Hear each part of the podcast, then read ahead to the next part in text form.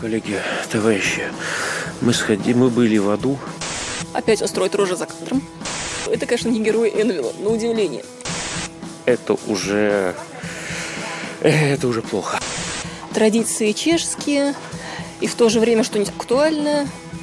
Половину сеанса я просидел в фейспалме. Вот. Еще половину сеанса я истерично жал над происходящим. Только что посмотрели Гурвиника, которого Дмитрий оценивает не очень, а я все-таки чуть повыше, потому что, как детский фильм, он довольно яркий. Опять же, Дмитрию не хватило атмосферы, а по мне так весьма похоже на Прагу, типичная архитектура. Юля все оправдывает Чехии, Чехия нифига не оправдывает, потому что Чехии там фактически нет. Вот, по крайней мере, она незаметна. Вот если бы, не знаю, там главный герой пил пиво в кадре, не знаю, чешское правильное, ел печеное реброго колено, тогда было бы хорошо. Если там, не знаю, какую-нибудь часовинку из костей показали, а так, ну... Опять же, история создания трогательная в начале. Это первый случай, когда российский мультфильм российской студии делается в кооперации с европейской. И у нас перед показом было вступительное слово создателей, в том числе и чешской стороны.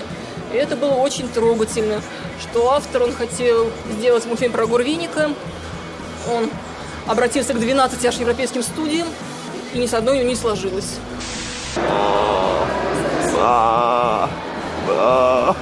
Гурвинику 92 года. Да, он неплохо сохранился. Его отец еще даже старше. Для чехов это очень много значит. Примерно как для нас журнал «Мурзилка». Наши зрители, по крайней мере, нашего возраста, скорее всего, Гурвиника не знают. Я проводила опрос у своих знакомых, своих ровесников по нулям. Я тоже не знала, только погуглила. Вот плюсы фильма, во-первых, он короткий. Тут даже Дмитрий согласен, что это плюс. Всего 80 минут. Наверное, это хорошо, если вам 10 лет.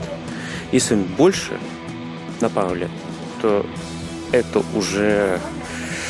Это уже плохо. Хотя по его лицу я вижу, что ему эти 80 минут показались как 3 часа. Это не как хороший детский фильм, который подходит для всех. Мы даже во время титров нашли крайнего, того, кто ответственен за диалоги. Мы забыли его имя, но, но мы знаем тебя, чувак. Это ты написал вот эти диалоги. С диалогом это всегда не очень. Ну, как, в общем, и со многим другим, о чем мы подробнее уже расскажем в основном подкасте.